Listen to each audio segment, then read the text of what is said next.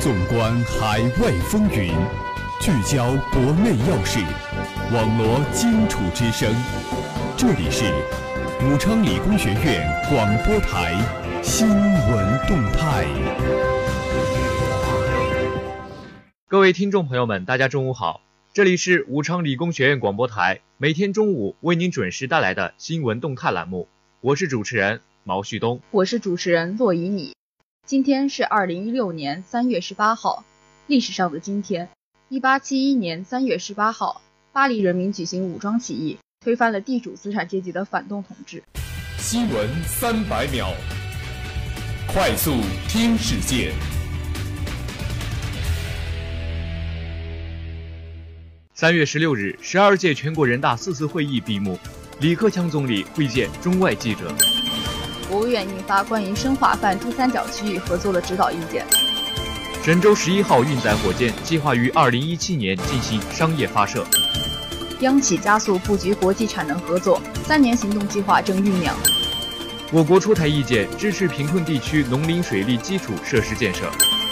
清华等十九所高校启动自主招生，特优生可降至一本线。中国消费者协会十五日通报了一批损害消费者权益的典型案例。包括问题汽油引发群诉、美容不成被毁容以及空调半夜起火伤人事件。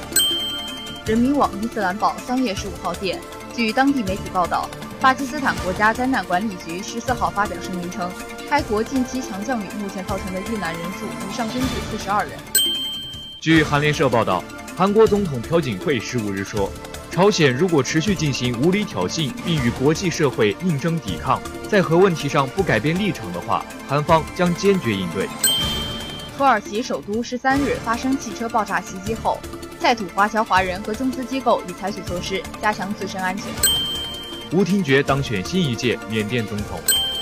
新西兰总理约翰基十四号说，新西兰政府看好旅游业发展，中国是新西兰第二大海外游客来源国。据朝中社十五日报道，朝鲜最高领导人金正恩日前表示，朝鲜不久后将进行核弹头爆炸试验，以及能够装载核弹头的各类火箭弹道发射试验。日本拟启用中国通接任驻华大使，在中国人脉甚广。俄罗斯总统普京十四日下令，自十五日起开始从叙利亚撤出俄主要军事力量。中国敦促巴西地方政府尽快处理华为员工遭洗劫事件。据澳洲网消息。中国游客去年来维州旅游投资的人数又创新高。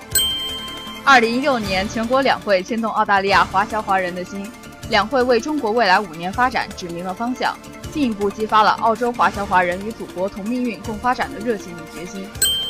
中国外交部发言人十六日要求阿根廷彻底追查击沉中国渔船事件。十二届全国人大四次会议在京闭幕。热点聚焦。聚焦热点。首先，让我们来共同关注国际新闻，让世界看到真实、开放、自信的中国。聚光灯下的中国两会吸引世界目光。“十三五”开局之年，三千两百多名中外记者参加两会报道，其中外国记者超过千人，分别来自六十五个国家和地区的二百三十四家媒体。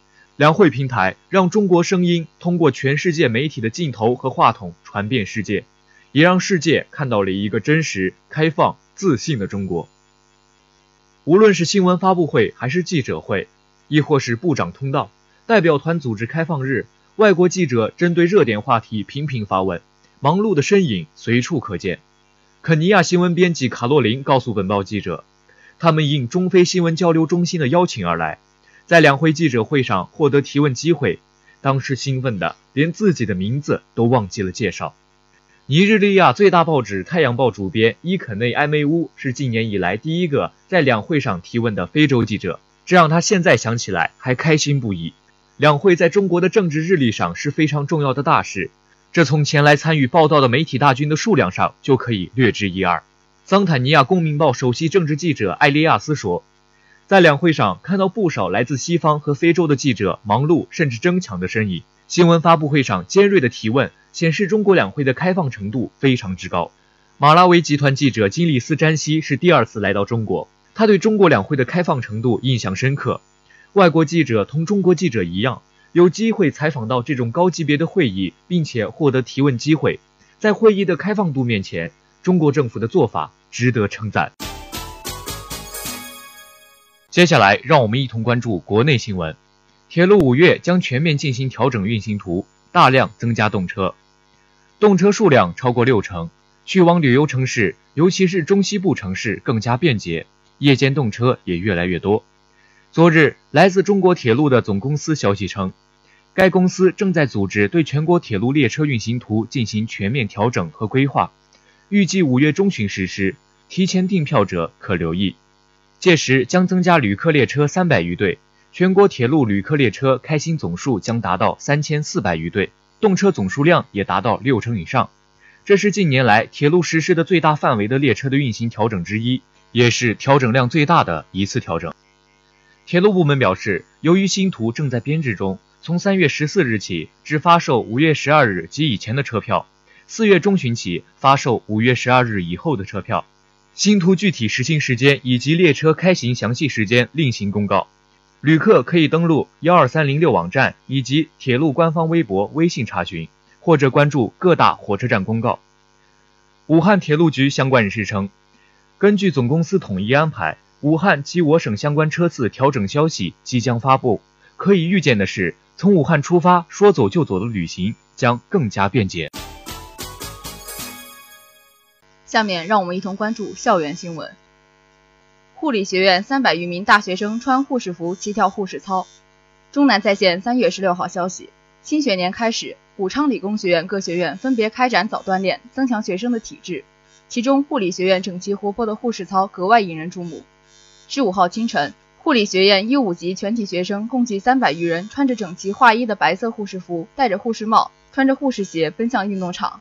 简单的热身运动后，他们随着动听音乐，在领操同学的带领下，青春活泼地跳动起来。领操的高护幺五零五的肖金同学接受采访说：“学院让我们教大家跳护士操，我觉得挺好的。接下来的早锻炼，我们工作室会教几个新的操，让大家享受早锻炼。”参加早锻炼的高护幺五零五的秦萌萌同学说：“没想到我们学院的早锻炼引来了那么多人的围观，我挺喜欢这种早锻炼的，和我原来的跑步早锻炼不同，可以让大家更加愉快的交流，更好的感受到春天清晨的空气。”武昌理工学院一班级考研过线率高达百分之九十。中南在线三月十六号消息：二零一六年国家硕士研究生入学考试复试合格线公布。记者从武昌理工学院生命科学学院传来喜讯，该学院生物工程、制药工程、环境工程三个专业班级近六成学生参加了此次考试，复试过线率达到百分之八十四点三。尤为被师生们称道的是该校生物工程幺二零幺班，考研过线率更是高达百分之九十点五，被广大师生们称为考研学霸班。记者了解到。该校生命科学学院今年共有五十一名学生参加了二零一六年国家硕士研究生入学考试，其中生物工程专业共有二十一人参加考试，十九人过国家复试线，过线率高达百分之九十。该校制药工程专业共有二十一人参加考试，十八人过国家复试线。环境工程专业九人参加考试，五人过了国家复试线。该校生物工程幺二零幺班张瑞以三百七十八分的高分进入暨南大学复试。制药工程幺二零幺班郭晓明以三百九十的高分进入中南民族大学药物化学系的复试。制药工程幺二零幺班的王曼以三百八十分进入华中科技大学的复试。环境工程幺二零幺班徐弯弯进入中国地质大学的复试等等。该校生命科学学院副书记南小烈表示，生命科学学院一直致力于培养专业基础扎实、非专业素质过硬的学生。近年来，学生考研积极性高，考研通过率高。离不开理工学子敢为拼搏的精神和老师敬业奉献的品质。该学院从思想动员、专业指导、填报志愿、复试面试等方面全程跟踪指导，一直为考研学生们增添助力，这也为学院学生的发展提供了较好的环境。节目的最后，让我们来一同关注武汉市今两天的天气情况。今天是三月十八日，星期五，白天到夜间最高温度二十一度，最低温度十三度，多云。明天是三月十九日，周六，白天到夜间最高温度二十四度，最低温度十一度。如果您想了解我们的更多内容，请关注武昌理工学院官方微博、微信，互动群号是幺零八六二二六零五幺零八六二二六零五。以上就是本次新闻动态的全部内容，感谢您的收听，祝您周末愉快，我们下期节目再见。